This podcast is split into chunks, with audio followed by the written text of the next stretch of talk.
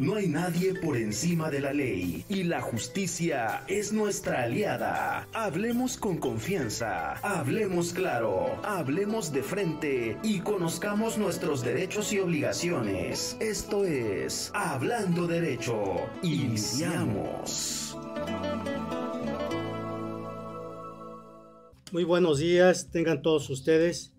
Como cada viernes estamos con ustedes para eh, presentando nuestro programa Hablando Derecho con el Consejo Estatal de Abogados. Como ustedes saben, esta organización de abogados pues, trae temas importantes para la sociedad, para platicarlos, dialogar y bueno, pues interactuarlo. Hoy tenemos un tema eh, muy importante que es la reforma electoral.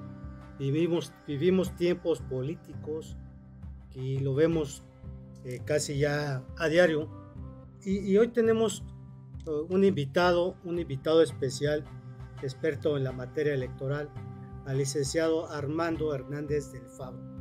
Maestro, bueno, pues bienvenido. Gracias a nuestro programa Hablando Derecho con el Consejo Estatal de Abogados.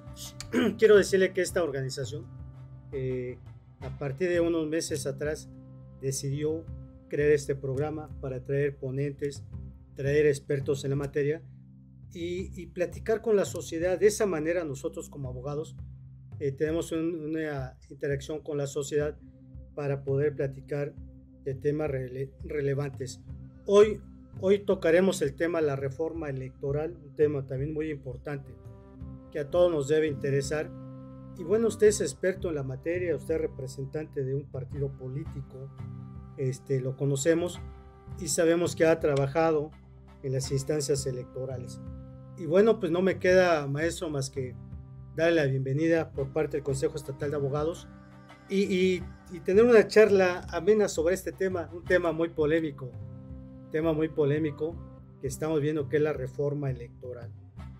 La reforma electoral, este, digo que es un tema muy polémico porque bueno, viene impulsado desde, desde los, el Ejecutivo, ¿no? El proyecto, la reforma que presenta el Ejecutivo para, para entrar en vigor y bueno, viene ahí la desaparición, el cambio de, de nombre del INE, este, toda la estructura que se formó en su, en su tiempo, que nos tocó trabajar, porque en ese tiempo fue parte de, de esta transformación, de este cambio en la, en la, vida del país, en el partido que, que en aquel tiempo militaba.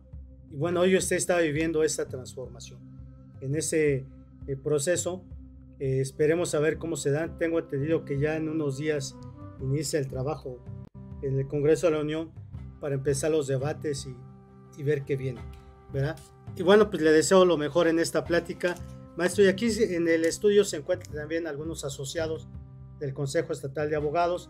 A todos ustedes los que nos escuchan les agradecemos mucho su, su presencia, su participación y recuerden, pregunten, opinen eh, y el experto hoy que tenemos aquí nos dará respuestas a la producción. Muchas gracias por apoyarnos y le pediría aquí al director de comunicación que nos diera la semblanza de nuestro invitado, licenciado Raúl Aranda, para conocer quién es el licenciado Hernández. Adelante, licenciado. Hola, ¿qué tal? Muy buenos días. Encantado de estar acá con ustedes, señor director del SEAM, Ricardo Popoca y con el amigo licenciado Armando Hernández del Fabro. De verdad, muchas gracias. Vamos a hablar de una pequeña parte de su trayectoria del licenciado Armando. Él es abogado, egresado de la licenciatura en Derecho de la Universidad Autónoma del Estado de Morelos. Es venado, vean. Tiene un diplomado en Derecho Empresarial por el ITAM maestría en Procuración, Administración de Justicia y Litigación Oral por la UVM. Diplomado en Derecho Electoral por el Instituto Morelense de Estudios Superiores e Instituto Libertad. Él es representante de propietario de Morena ante el Consejo Local del Instituto Nacional Electoral, INE, en Morelos en la revocación de mandato 2022. Representante propietario de Morena ante el Consejo Estatal Electoral del Instituto Morelense de Procesos Electorales y Participación Ciudadana, INPEPAC 2021. Asesor del grupo parlamentario de Morena, adscrito a la oficina del diputado Alejandro Mojica Toledo y coordinador de la Oficina de Atención Ciudadana en la ciudad de Cuernavaca, en la 54 legislatura Cámara de Diputados en el Congreso de la Unión 2019-2021. Representante suplente de Morena ante el Consejo Estatal Electoral del Instituto Morelense de Procesos Electorales y Participación Ciudadana, INPEPAC 2018. Coordinador jurídico de Morena en el Distrito 1 Federal en el Estado de Morelos, Cuernavaca. Representante propietario de Morena ante el Consejo Distrital 01 del Instituto Nacional Electoral en el Estado de Morelos. Coordinador de la Mesa Política, Justicia y Legislación del Consejo Consultivo de Morena en Cuernavaca, Morelos, y es socio orgullosamente activo del SEAM. En su parte de trayectoria y como amigo, como persona, de verdad, mis respetos, este, Armando, maravilloso padre, de verdad tiene muchos valores que van en conjunción y en unión con toda esta trayectoria. Y eso es poco, de verdad, y a nosotros nos encanta exaltar un elogio positivo, un elogio propositivo. Así es, enhorabuena, es garantía este programa. Muchas gracias, señor director. gracias, muchas gracias. Gracias, licenciado Raúl. Y bueno, pues este, como usted sabe, maestro, estamos, estamos al aire en diferentes plataformas. Y bueno, aquí estamos viendo que tiene usted porra, licenciado Armando. Vemos que aquí ya tiene varias este, felicitaciones. La gente está interesada en conocer la, la reforma, ¿no? La, reforma electoral. Y bueno, pues aquí le mandan saludos, este, tanto al consejo, a usted desde luego. Y bueno, pues vamos a darle, vamos a darle trámite a nuestra participación de usted. Eh, le dejamos los micrófonos a su disposición y adelante, maestro. Pues muchas gracias, estimado Ricardo. Te saludo ahora de mano ya que los tiempos nos lo permiten. Gracias, maestro. Sí, gracias, por la invitación. Gracias al licenciado Raúl Aranda. Se ve que sí es mi amigo. Y pues muchas gracias a todos los integrantes del, del SEAM, a Freeman Studios y a todas las personas que se conectan a través de las redes sociales. Verdaderamente quiero felicitar este gran esfuerzo del Consejo Estatal de Abogados, es un esfuerzo sin precedentes en materia de comunicación jurídica, legislativa, y creo que esto, por supuesto, que abonará a la cultura, a la cultura jurídica y democrática, no solamente de los abogados y de los integrantes del SIAM, sino de la población de Morelos. Muchas felicidades, Ricardo. Gracias. Y, y bueno, pues, ¿qué te puedo decir? Eh, un gran tema que se ha venido debatiendo en los últimos meses, la reforma electoral. Pues la reforma electoral, como ustedes, como ustedes saben, fue presentada por el Poder Ejecutivo Federal el 28 de abril de este año ante la Cámara de Diputados, que fue la Cámara de Origen. Y es una reforma paradigmática, multifacética, que viene a romper ciertos paradigmas, pero también adaptarse a las circunstancias actuales del país. Eh, más adelante entraremos en materia respecto a cada uno de los puntos, pero sí resaltar, Ricardo, y esto es una reflexión que he venido haciendo con distintos grupos cuando lo hemos difundido a petición, te quiero decir, del representante Mario Yergo, el representante general de Morena ante el Consejo General del INE, quien nos pidió a todos los representantes ante los soples de los estados el que también participáramos en la difusión de esta reforma electoral para hacerla entendible, para que la población pueda realmente percibir cuáles son los alcances de esta reforma y los beneficios, y no irnos únicamente con la, con la ola de críticas despiadadas que se ha dado por ciertos sectores tradicionales que están en contra no solo del partido, no solamente el presidente López Obrador, sino de la sociedad mexicana. Eh, no olvidemos que esta reforma, sobre todo quiero resaltar que está encausada a, a reorientar el gasto público, a hacer una verdadera reingeniería para que el gasto público, que es excesivo, y lo vamos a ver más adelante, en materia electoral, uno de los más altos a nivel mundial, por encima de países de primer mundo que tienen incluso mayor población que nosotros, es darle un sentido social. Que este gasto se reoriente, que se creen ahorros en materia electoral, que se compacten instituciones, que se eficiente la labor tanto de los jurisdiccional como administrativa en materia electoral. ¿Para qué?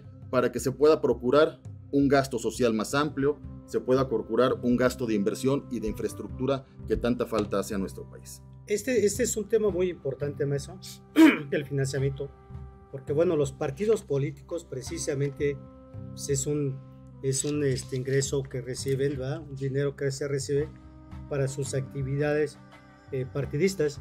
Este, aquí usted cómo lo ve, cómo se percibe esta, esta iniciativa sobre este tema. ¿Usted no cree que los partidos va a haber oposición al respecto porque van a disminuir las prerrogativas? Y eso implica que los partidos tienen esas prerrogativas para pues, tener actividades políticas, capacitación. Este, por ejemplo, este tema del que hoy nos ocupa es una capacitación, que ustedes salen a, a dar la capacitación. Y lo vemos en el Estado, que hay un grupo de militantes que, este, que anda recorriendo el Estado dando, dando a conocer la reforma electoral. Sí, el, el presidente, no sé si sea el presidente Ulises Bravo, pero anda a los municipios haciendo ese trabajo. Y ese trabajo se considera como una capacitación. Ahí se requiere dinero, ingresos. ¿Cómo se trabajaría? ¿Usted cómo ve ese, ese asunto, disminuir las prerrogativas? ¿Qué nos puede decir al respecto ya más a Pues mira, yo te quiero comentar y tú, y tú has sido eh, testigo presencial de ello porque también has participado como representante electoral, hemos coincidido en, en, elecciones anteriores, hemos hecho equipo y la verdad los partidos políticos de manera ágil, de manera oportuna, realmente funcionan en el año electoral.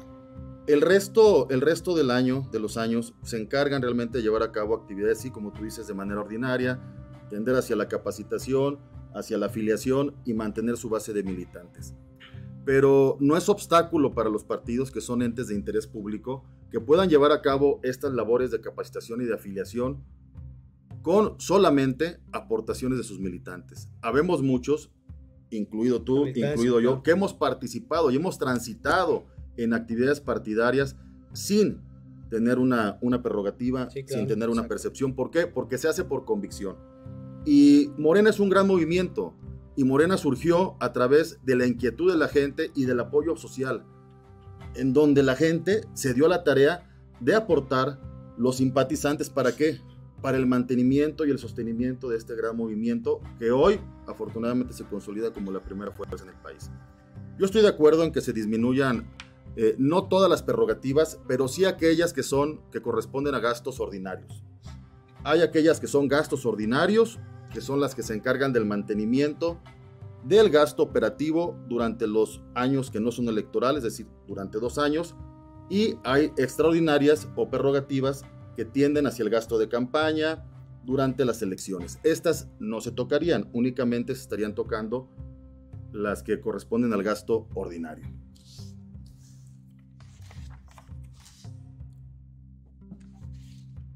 Si aquí tenemos, aquí tenemos, maestro, este, precisamente en este tipo de prerrogativas.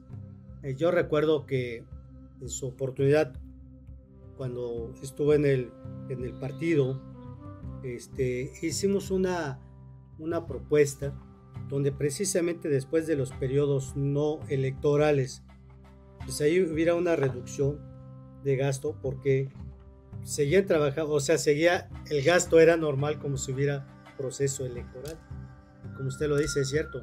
Nosotros en ese tiempo pugnábamos porque se suspendiera ese gasto. Era un gasto innecesario.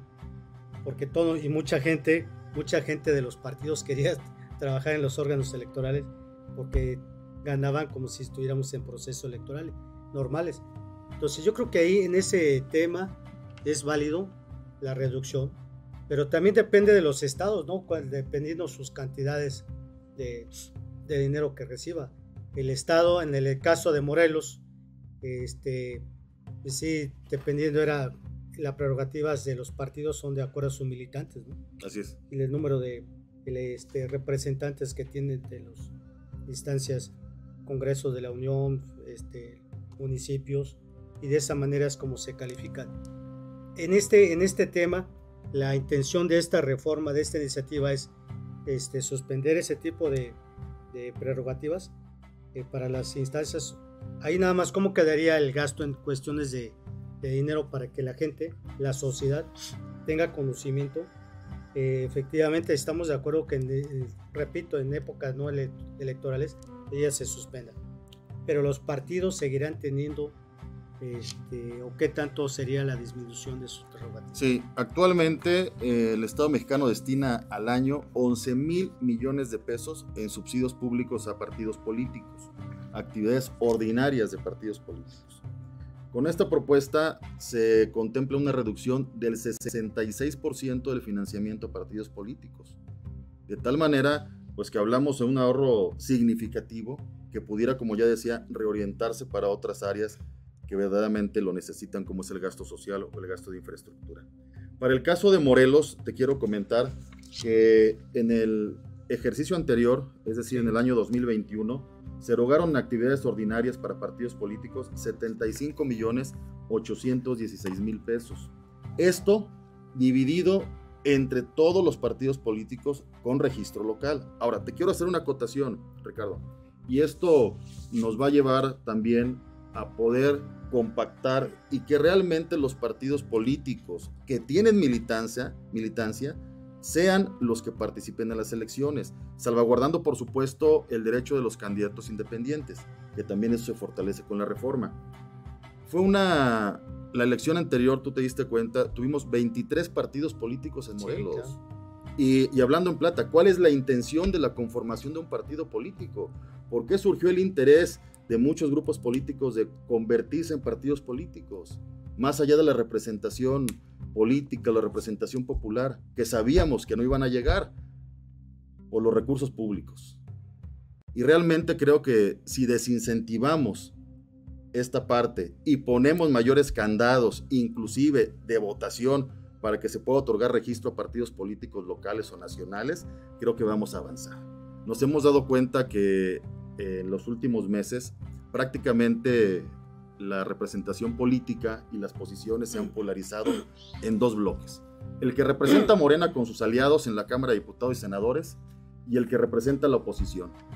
La oposición facciosa representada por el PAN, representada por la ultraderecha, por grupos tradicionales que normalmente han actuado en contra de la gente, Ricardo, y que son quienes han incentivado estos medios para adquisición de bienes más allá incluso de lo que establece la misma legislación, eludiendo disposiciones legales para llegarse de recursos públicos. Eso no lo podemos permitir. Yo creo que estamos en el momento indicado para que se puedan poner frenos a, este, a estos abusos históricos que se han tenido y que realmente se acote la participación política a quien verdaderamente tiene convicción y, tiene, y demuestra que tiene militancia. En este tema, maestro, recuerdo que que había partidos políticos, o no sé si lo existan todavía, había partidos políticos que eh, la intención de ellos era registrar planillas para obtener precisamente el financiamiento. Entre más número de planillas o candidatos, planillas era el municipio o candidatos al Congreso del, en el estado de Morelos. El Congreso, su participación era mayor. Este, y, y me tocó ver, bueno, que inclusive a mí, a tu servidor, llegaron algunos partidos a ofrecerme candidaturas, pero con el único fin de, poder demostrarle a la autoridad electoral de que registraron tanto para recibir financiamiento. Eso, eso es algo ilegal, eh, indebido. Yo lo denuncié en algunas ocasiones que fui representante ante los órganos electorales, lo representé porque eso era una fuga de dinero. ¿sí? Y no les interesaba realmente lograr la, la elección que ganaran, no simplemente íbamos a, ellos iban por el dinero. ¿Está de acuerdo? Así es. Y ese es, ahí me parece, yo lo veo correcto, esa, esa situación de que se eh, cancelen, se suspendan esas, esas prerrogativas, porque son partidos, pues válgame la expresión, que nada más van por el, lamentablemente están registrados, bueno, pues, porque así lo mandata la ley, ¿no? El registro lo han mantenido y estos partidos que, que, vimos en el proceso anterior, que fueron tantos, y al final de cuentas quedaron, porque se cancelaron. Este, y ahí muchos partidos recibieron dinero. Ahí, este, por la cuestión de responsabilidad, no, no, no hay responsabilidades. Ahí que puede opinar usted en ese, Sí. No, no, no se incurre en alguna responsabilidad. ¿Qué nos puede decir al respecto? Pues han dicho, ¿no? Que se abre la puerta para que grupos de interés, tanto empresariales como de otra naturaleza, puedan eh, abrir la puerta hacia los partidos políticos. Pues creo que eso no es novedoso. Eso, eso ya históricamente en el devenir de, de nuestra vida política en el país se ha dado y afortunadamente ha evolucionado el derecho electoral, ha evolucionado la legislación en la materia. Actualmente tenemos con una, una unidad eh, financiera en el Instituto Federal Electoral que vigila esta, esta parte de aportación de recursos públicos, la unidad, Técnica de Fiscalización. Tenemos a la UIF, tenemos dotada la Fiscalía con autonomía, hay una Fiscalía especializada en delitos electorales, es decir, hay un blindaje, hay un blindaje jurídico para proteger que realmente el dinero ilegal se allegue tanto a las campañas públicas como al financiamiento de los partidos políticos. Ahora bien, de lo que se trata es de fortalecerlo. De lo que se habla aquí es de la aportación de militantes y que los partidos políticos como personas morales de interés público, la ley les permite también allegarse de recursos a través de qué? A través de distintas actividades como pueden ser rifas y sorteos, como pueden ser donativos de, de particulares. Aquí sí te quiero decir, no podría, por ejemplo, un particular o una persona donar a un partido político a dos o a tres partidos políticos. Debe limitar su donativo a un solo partido político. No puede financiar simultáneamente al PRI, al PAN, al PRD, porque ahí ya estaríamos cayendo en un acto ilegal. De tal manera que eh, esto que se ha venido diciendo de que se va a abrir la puerta es falso. Te repito, ya existen las instituciones y de lo que se trata es de fortalecer el sistema de transparencia y anticorrupción también hacia los partidos políticos para que la ciudadanía tenga mayores elementos de opinión y de fiscalización. Al final de cuentas de lo que se trata es de dotar de confianza y que los partidos políticos se vuelvan cada vez más instituciones que generen confianza a la ciudadanía. Recientemente sacó un estudio, hay que decirlo, el INE, y con sesgo o sin sesgo ubica a los partidos políticos en Recuerdo que en una de las últimas posiciones de confianza, alrededor de un 40% de confianza, cuando las instituciones que mayor confianza generan, según ese estudio, son la presidencia de la República. Eh, el, mismo, el mismo instituto por debajo de la, por debajo de la presidencia. Eh, de tal manera que, bueno, yo creo que con esta medida se ayudará y se abonará para ampliar la transparencia y la rendición de cuentas. Fíjese que estoy viendo aquí en, este, en esta iniciativa que hay, efectivamente aquí lo que se pretende en esta reforma es eliminar el financiamiento público a los partidos políticos respecto a sus actividades ordinarias, así como lo planteó. Y el objetivo es, aquí lo que se pretende es de que los propios partidos sean, este, sean autosuficientes y que sus simpatizantes y militantes eroguen sus gastos, ¿no? Así es. Este, que queda, creo que está quedando es eliminar ese dinero, ahora que se lo ganen, válgame la expresión. Hoy el partido político tiene que ganarse sus ingresos a través de sus militantes y simpatizantes.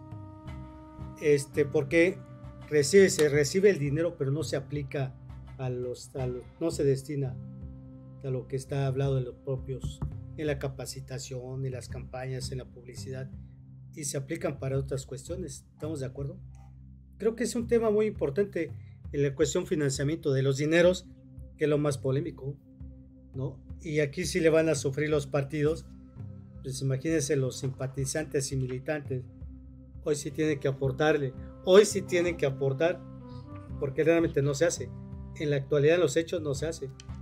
¿Quién más aportan los que son este, representantes, ¿no? Que son los diputados, presidentes. Tengo entendido, pero creo que aún así tampoco si hacemos un estudio, que algún partido político no se, nos demuestre que sus representantes se aportan, yo creo que serían pocos partidos. Así es. Creo que sería poco. Pues creo que ese tema está interesante, va a dar mucho de qué hablar ahora que inicien las pláticas. ¿Y qué más nos puede comentar, licenciado?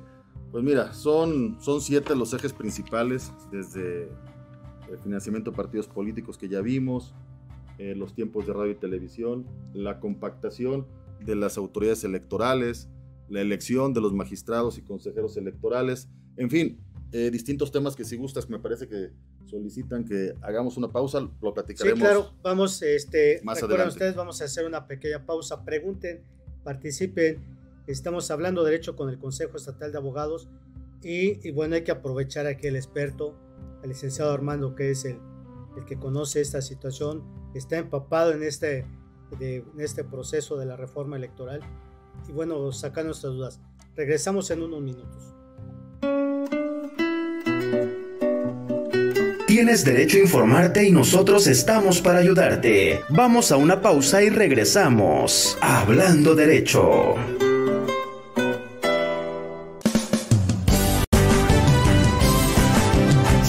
Friedman Studio, Academia de Canto Contemporáneo, Interpretación y Desarrollo Humano. ¡Lánzate ya! En Friedman Studio, tus sueños pueden convertirse en realidad si los deseas tanto como para ir tras ellos. No importa tu edad, rescata tu talento y brilla. En Friedman Studio nos especializamos en preparar y entrenar a verdaderos cantantes e intérpretes solistas desde nivel inicial hasta nivel profesional. Impartimos clases de lunes a sábado en sesiones personalizadas o abiertas, en modo presencial o en línea, completamente en vivo. Friedman Studio apoya tu talento. Nuestros precios se adaptan a tu bolsillo de acuerdo a la modalidad y número de clases mensuales que tú elijas. Agenda tu clase muestra sin costo y conócenos. Nuestra metodología, entrenamiento y técnica vocal interpretativa se enfoca y adapta a todos los niveles y géneros musicales. Nuestras sesiones de clases son impartidas y supervisadas en atención personal por nuestro coach vocal interpretativo, entrenador transformacional y sensei David Friedman Giteras. Contáctanos al teléfono 777-310-2362 o al WhatsApp 777-142-8275. Búscanos en línea como Friedman Studio o visítanos en nuestras redes sociales. En Friedman Studio, prepárate y entrena como lo hacen las grandes estrellas. Vence tus miedos y fortalece tu seguridad. Tú, también, puedes brillar. Ven a Friedman Studio. Crea tu propia historia, rescata tus sueños y haz que tu talento brille hoy.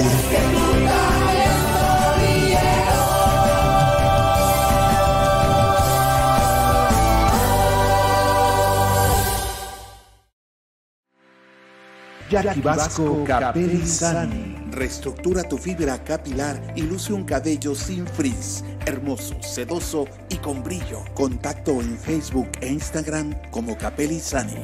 Teléfono 777-328-6048. Jackie Vasco Capelli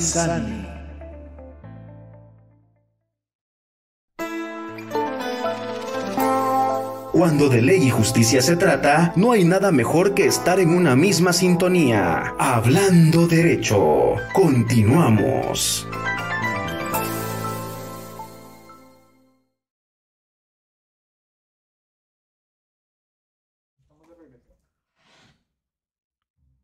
Bien, estamos de regreso con ustedes, eh, amable audiencia.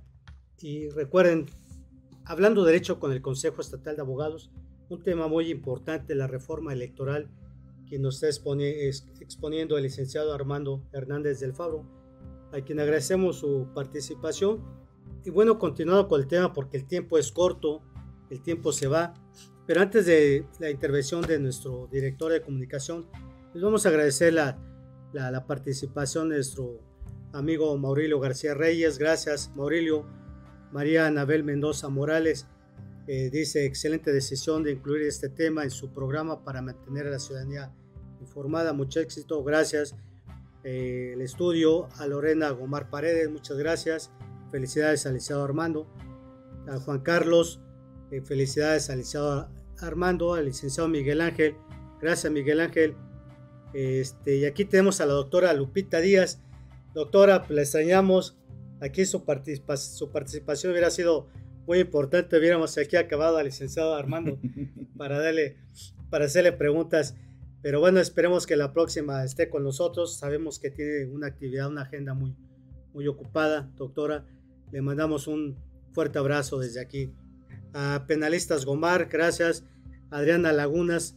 Gracias, Adriana, por participar. Coreana Robero, igualmente.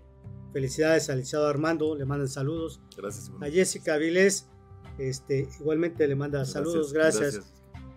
A, a Marilu González, igual una felicidades al licenciado Armando. Y a todos los que nos ven de sus redes, a todos los que nos, nos acompañan, la verdad es que gracias, porque su participación es muy importante para nosotros. Este, esta organización de abogados, bueno, se nutre con la participación, con las preguntas y, la, y la buena intervención de los ponentes que nos acompañan. Muchas gracias a todos ustedes y vamos a escuchar la participación de su director de comunicación, licenciado Raúl. Este, adelante con su comentario, por favor. Nuevamente, pues muy buenos días. Eh, pues qué tema tan importante, maestro Armando. De verdad, la reforma electoral, los cambios. Estoy sorprendido porque el gasto que tiene, que decías, de 11 mil millones, imagínense qué dineral, ¿no? ¿Eso para qué sería encausado este Armando? Sí, Raúl, sería encausado para gasto social y para gasto de, infraestructura. Es lo que se propone. Eh, todos sabemos que esto se asigna a través del presupuesto de egresos de la federación, de acuerdo a la ley de ingresos, y, y efectivamente esto permitiría cumplir con expectativas de la población para dotar de mayores servicios, mayores recursos e incrementar los programas sociales que ha impulsado el presidente de la República. Eh, quisiéramos que hubiera más recursos, todos sabemos, pero el presupuesto es, es uno, la bolsa es una, y de lo que se trata es de redistribuir para que realmente el dinero que todos los mexicanos aportamos a través de los impuestos y nuestras contribuciones se traduzca en servicios y que estos servicios lleguen con la calidad que todos los mexicanos aspiran. Perfecto, increíble. Maestro, ¿qué nombre, si hay un cambio de, INE, ahora cómo se llamaría, por favor? Se llamaría INEC. Y contrario a lo que dicen quienes se encuentran en contra de la reforma, no se desaparece el INE, únicamente cambia de denominación y se hace una reingeniería. ¿Para qué? Como, bien decía, para eficientar sus actividades. Sería el Instituto Nacional de Elecciones y Consultas. No olvidemos que recientemente hubo una reforma constitucional donde se incorporó a la consulta popular como un mecanismo de participación de democracia directa. Ya tuvimos dos ejercicios previos. Eh, Raúl, eh, Ricardo, eh, me tocó participar en la revocación de mandato, un ejercicio inédito en donde realmente se, se materializó una participación increíble de la gente, no obstante, la limitación del número de casillas, que hay que decirlo, se dio también por parte de la autoridad electoral. Pero realmente eh, lo que tiende esta reforma es que el INE pueda compactar sus funciones. Tú sabes como especialista en, la materia que actualmente tenemos tanto consejos local, un consejo general a nivel nacional del INE, tenemos direcciones ejecutivas que en año electoral se vuelven vocalías, entre las cuales se encuentran la de capacitación, la de prerrogativas, la de organización, la del registro federal de electores, las cuales muchas de ellas pierden sustancialmente actividades cuando no es año electoral, Raúl. Cuando es año electoral, trabajan a tambor batiente, a marchas forzadas, pero cuando deja, deja de ser año electoral, se relaja la actividad y prácticamente, prácticamente quien mantiene la actividad al 100% es el registro federal de electores. Es quien expide las credenciales para votar. Ustedes van a las oficinas del INE en plan de Ayala, en Álvaro Obregón, y siempre Siempre nos cuesta trabajo que nos asignen un turno, una cita. ¿Por qué? Por ahí exceso de demanda. Ahí sí se justifica que se permanezca. Pero hay otras áreas que realmente no tienen razón de ser de que se encuentren activas durante años no electorales. De tal manera que esta reforma propone que se eliminen las vocalías, salvo la del Registro Federal de Electores de manera permanente, para que se logre un ahorro simplemente con esta decisión de más de 5 mil millones de pesos. Y te quiero decir que esto se viene debatiendo en la Cámara de Diputados desde la legislatura anterior, Raúl. Me tocó, como lo leíste en la semblanza, participar como asesor del grupo parlamentario en la oficina del diputado Alejandro Mojica Toledo y se hizo una propuesta de, de reforma. ¿Para qué? Para que se compactaran. Simplemente hablábamos de las vocalías de las juntas distritales del INE. En Morelos son cinco juntas distritales, además de la junta local y simplemente con ese ahorro se lograba 4 mil millones de pesos menos que pudieran también reorientarse, como ya decíamos, a otras actividades prioritarias. De tal manera que, como nos damos cuenta, hay exceso en la duplicidad de las funciones. Tenemos vocalías tanto en el Consejo General del INE de capacitación, de Registro Federal de Electores, de prerrogativas, de organización. Tenemos las mismas vocalías en los consejos locales y tenemos las mismas vocalías también en los consejos distritales. Tres funcionarios para la misma actividad. Y todavía más, en los OPLES, que son los organismos públicos locales electorales, que en el caso de Morelos es el INPEPAC, también existen vocalías de capacitación, de organización y partidos políticos, de tal manera que hay otra vez una nueva duplicidad y que muchas veces, cuando no son años electorales, pues realmente atienden a lo mismo, una vocalía de capacitación de un consejo distrital, local eh, o bien del mismo OPLE, pues pudieran llevar a cabo la misma labor de difusión. O sea, yo te quiero preguntar cuántos eventos de difusión, de capacitación has visto tú este año de parte de las autoridades electorales. No, no la hay. Recientemente están organizando un diplomado en conjunto en donde estoy participando. Participa el INE y participa el INPEPAC. Y es un ejemplo de que la función es la misma. Si fueran distintas, se, organizarían de manera aislada, pero, no es así. Eh, también, también es cierto, maestro, que este, este, ¿cómo se llama? Esta capacitación no fue producto de ellos, sino fue a través de una organización que es de la barra de abogados, tengo entendido, que ellos impulsaron impulsaban para que se llevara a cabo este evento. Sí, hay que decirlo. Y, los, y los, claro que aglutina, pero fue una determinación, lo que usted dice, el órgano electoral no lo hace. Entonces tiene que venir una asociación externa de afuera para organizarlo, ¿sí? Pero lo que dice, o sea, la verdad es que no lo vemos, no lo hemos visto. Y llegamos al día de la, entramos al proceso electoral y cuando empezamos a ver que los órganos electorales se empiezan a capacitar, empieza a dar pero este es un tema muy importante, este, este tema de, del INE, porque se da a conocer a la sociedad que el INE va a desaparecer. O la propuesta que, que hacen, esta propuesta es desaparecerlo. Pero realmente no estamos, este, no se nos dice que no es de que va a desaparecer, sino que las modificaciones que va a sufrir en los nombres, en las direcciones, porque viene una estructura igual, cambian, pero al final de cuentas, al final de cuentas viene siendo la misma actividad. ¿Estamos de acuerdo? así es, correcto. Eso es, y creo que esto es importante, esta plática que tenemos, porque nos da a conocer realmente cuál es la situación que guarda una iniciativa de esta naturaleza. Y no como lo que escuchamos, va a desaparecer el INE y que es por los, el dinero y los gastos, los, los salarios. No, pero hay que ver en qué, en qué nos beneficia.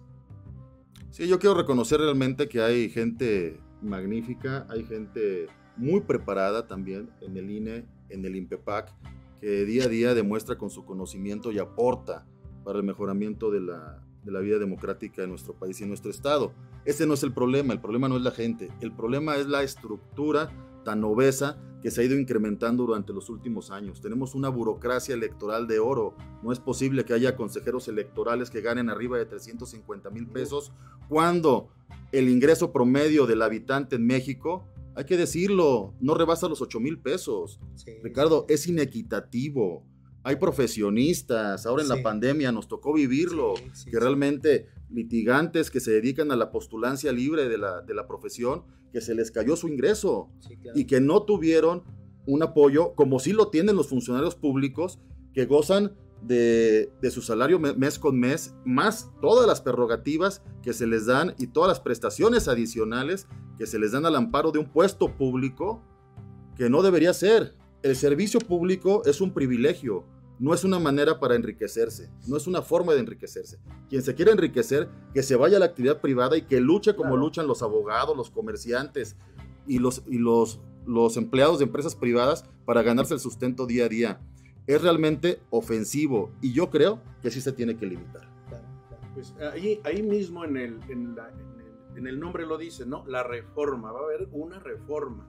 Y qué interesantes datos este maestro Armando. Y en cuanto a la elección popular de los magistrados y consejeros, por eso se tiene que informar toda la población ¿Qué nos dices en relación con la elección popular? Y también, bueno, otra pregunta, seguirá siendo autónomo, ¿verdad?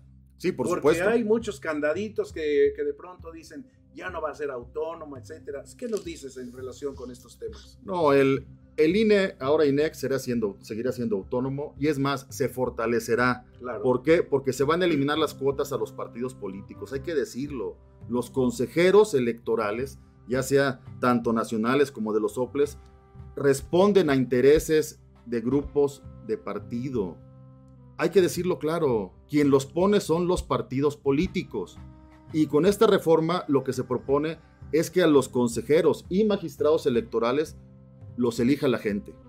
Claro, van a ser propuestos por los tres poderes de la Unión, por el Poder Ejecutivo, por el Poder Legislativo y por el Poder Judicial. Perfecto, para que haya un equilibrio. Para que haya un equilibrio, van a, van a proponer 20 candidatos, cada uno de los poderes, en, caso de los consejeros que se van a reducir de 11 a 9, y también van a proponer 10 candidatos para magistrados de la, del Tribunal Electoral, de la Sala Superior del Tribunal Electoral, por cada uno de los poderes. Y ellos van a tener que competir y van a tener que ir a una elección popular donde la gente va a decidir de acuerdo a sus perfiles quién es la persona idónea para ocupar ese cargo. Yo te quiero decir algo, contrario a lo que se ha establecido. Dicen que es una aberración, que esto no puede ser, que se está aniquilando el, el sistema democrático en México.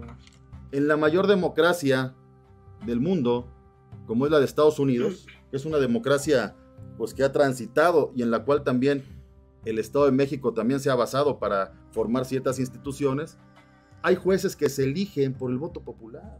Claro.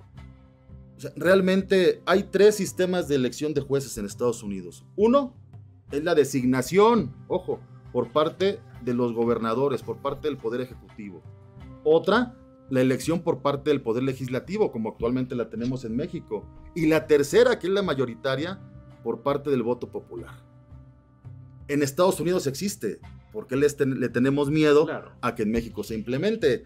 Es más, voy más allá, sería un sistema de legitimación y un sistema de rendición de cuentas. A quien le va a rendir cuentas el magistrado, a quien le va a rendir cuentas el consejero electoral, no es al presidente, no es al diputado, no es al partido político, es al pueblo. Y es ahí donde debemos dotar cada vez más de instrumentos de control democrático para que las autoridades también frenen su ambición y acoten sus decisiones. ¿Por qué? Porque saben que están bajo el escrutinio público. Sí, sí, cierto, sí, Perfecto. cierto. pues encantado. Muchas Qué gracias, gusto, cuánta información, vean. Está empapado y actualizado el maestro Armando. Qué gusto estar acá. Pues eso sería nuestra participación. Muchas gracias, señor director. Continuamos. Gracias. Gracias, Muchas Raúl. gracias, licenciado. bueno, este, participe, pregunten. Estamos hablando de, hablando derecho con el Consejo Estatal de Abogados. Un tema muy importante, señores. Un tema, la verdad es eh, eh, que hay mucho que hablar. Lamentablemente tenemos el tiempo muy corto. Que quisiéramos abarcar este, punto por punto para ir. Pero, licenciado, ¿por qué no tocamos un tema este, como abogados, como juristas, este, que tocáramos, porque ya estamos por cerrar nuestro programa, el asunto de los, los tribunales. ¿Qué nos puede decir acerca del tribunal eh, la federación? ¿Cómo se van a elegir magistrados? ¿Cómo? Ahí es donde está el asunto. Nosotros como abogados lo vemos. ¿Qué nos puede decir al respecto? Sí, pues como decía anteriormente, va a cambiar el modo de elección de los magistrados del Tribunal Electoral, en donde ahora serán propuestos eh, por partes iguales por el Poder Ejecutivo, por el Poder Legislativo y por el Poder Judicial. Y la propuesta es de que se vote, que la población vote para elegir a los mejores perfiles. Se habla en la reforma también que se pasará a través de un filtro estricto para que lleguen los mejores. O sea, no solamente no cualquiera podrá aspirar a ese cargo, sino tendrá que pasar un filtro en base a su experiencia, a su preparación técnica. ¿Por qué? Porque son puestos especializados. Es una materia especializada que requiere de capacitación constante y que, y que quien va a resolver las controversias en materia electoral sea gente con la calidad profesional y moral del más alto estándar para que la ciudadanía quede satisfecha con las resoluciones. Te quiero dar un dato. Actualmente tenemos también duplicidad en cuanto a la impartición de la justicia electoral. Como tú sabes, existen tribunales estatales y también el Tribunal Electoral del Poder Judicial de la Federación.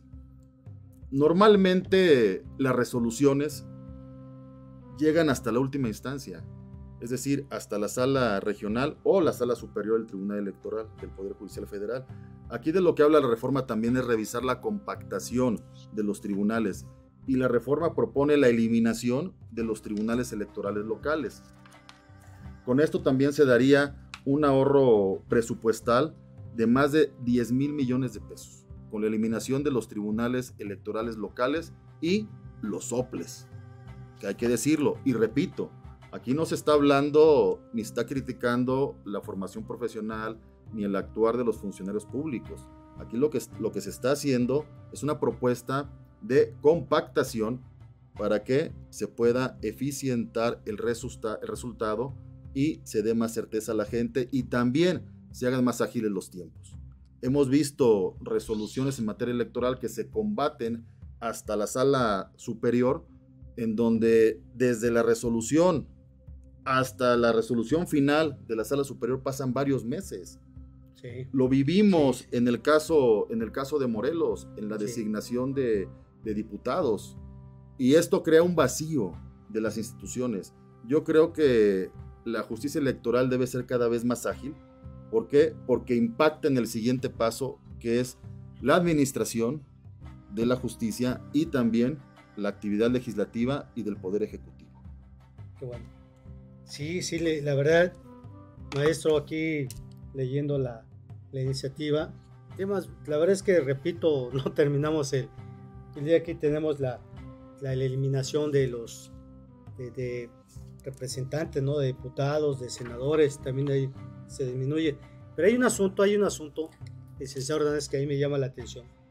En días anteriores, aquí en el estado de Morelos, leí una nota donde el diputado por Morena, Arturo Flores, presenta una iniciativa al Congreso y habla de la desaparición del OPLE en el caso del IPEPAC, mejor conocido aquí en Morelos. ¿Ahí qué nos puede decir al respecto? Con base a esta iniciativa que es nacional, pues tiene que ser homologada con los estatales. Los órganos electorales. Este, a lo que voy de eh, los diputados eh, del partido Morena o cualquier partido pueden presentar sus iniciativas también al Congreso, porque él habla de la desaparición del, del INPEPAC, pero sí hubo controversias, controversias con los funcionarios actuales. Pues como todos nos oponemos, ¿no? Porque ellos fueron nombrados, el OPLE fue nombrado por el INE. Así es. Anteriormente lo nombraba el Estado, ¿se acuerdan? Así es, correcto. El Estado. ¿Ahí qué nos puede decir al respecto sobre ese proyecto, propuesta, iniciativa? Sí, no olvidemos que cualquier reforma constitucional como la que se propone en esta materia eh, tiene que ser votada por las legislaturas de todos los estados y también eh, aplica para toda la federación. ¿Qué quiere decir? que las leyes locales, la legislación local, tiene que adaptarse a la reforma constitucional. Cualquier iniciativa que haya sido presentada tendrá, en este momento, seguramente se mandará comisiones para que se revise, pero yo creo que ante la inminente eh, discusión de esta reforma constitucional, por cautela, deberán de reservar su, dictaminación y su votación en pleno en los congresos locales hasta en tanto se resuelva esta reforma constitucional. ¿Por qué? Porque de lo contrario habría una controversia constitucional y tendría que adaptarse a la Constitución, Federal. Eh, de tal manera que, bueno, pues yo creo que, tendrán que, tener un poco de cautela y en, en, su momento, una vez aprobado, en los términos en que sea publicada esta reforma constitucional, cada una de las legislaturas de los estados tendrá que armonizar su legislación estatal a la reforma constitucional. bueno. Y aquí te quiero comentar, porque ya lo, ya lo tocaste de, de refilón, que también es un tema fundamental de esta reforma electoral. La disminución de los, del número de integrantes de la Cámara de Diputados Federales, Federal, de la Cámara de Senadores y de los congresos locales. Se propone disminuir de 500 diputados a 300 en la Cámara de Diputados Federal, de 128 senadores a 96 y en el caso de Morelos, de 20 diputados a 16. ¿Bajo qué criterio en el caso de Morelos y para todos los estados? Que bajo un régimen de asignación numérico, por cada millón de habitantes por estado se le asignarán 15 diputados 10, 15 diputados. y uno más cada 500 mil habitantes. En el caso de Morelos tenemos una población de 1.920.000 habitantes, de tal manera que nos estarían tocando 16 diputados. Si llegáramos a los 2 millones, tendríamos derecho a la asignación de 17 eh, diputados. Contrario a los 20 diputados que actualmente tenemos y contrario también a lo que se ha escuchado por determinados actores políticos de distintos partidos, en el sentido de que se tiene la intención a nivel local que se regrese a 30 diputados en el Congreso local. Eh, esto, este cambio me parece fundamental porque realmente regresaríamos a una representación por distrito. Contrario a lo que dicen también de que se va a trastocar la auténtica representación de los grupos sociales, es una mentira hay 300 distritos electorales y los 300 distritos electorales son heterogéneos. Y ahora con las reglas de asignación de género, porque la paridad total ya es constitucional, se tienen que postular 50% de candidatos hombres y 50% de candidatos mujeres. Y con las acciones afirmativas también debe contemplarse a los grupos vulnerables, debe contemplarse también a la población indígena, adultos mayores, personas con alguna discapacidad, eh, jóvenes, en fin, eh, distinta, distinta población que tiene derecho, eh, personas integrantes de los grupos de la diversidad sexual.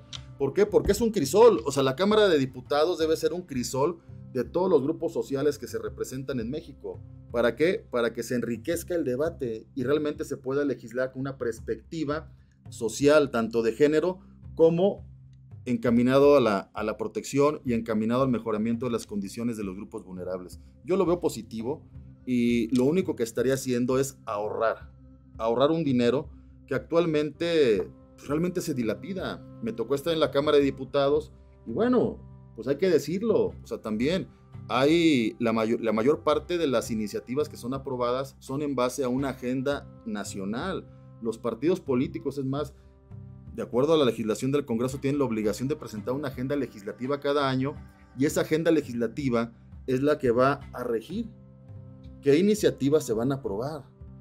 Y hay ocasiones en que es complejo para algunos diputados el poder realmente impulsar iniciativas si no cuentan con el apoyo de los grupos parlamentarios. De tal manera, de lo que se está haciendo con esta reforma es de pues compactar compactar y que realmente ya se eliminen los diputados plurinominales porque ya fue una reforma también transitoria, la del 94, si mal no recuerdo, donde se incorporan a los, a los diputados plurinominales, o previa, eh, perdón, me disculpo si, si tengo error en la fecha, porque de lo que se trataba era de darle voz a los grupos minoritarios, a los partidos minoritarios de oposición en un régimen totalitario. Esto ya transitó, estamos en otra época y creo que el momento histórico es el adecuado para poder llevar a cabo esta compactación. Y simplemente, como ejemplo, hay países, y volvemos al, ejemplo de Estados Unidos, que con una población tres veces mayor a la de México, cuentan con menos senadores y menos diputados.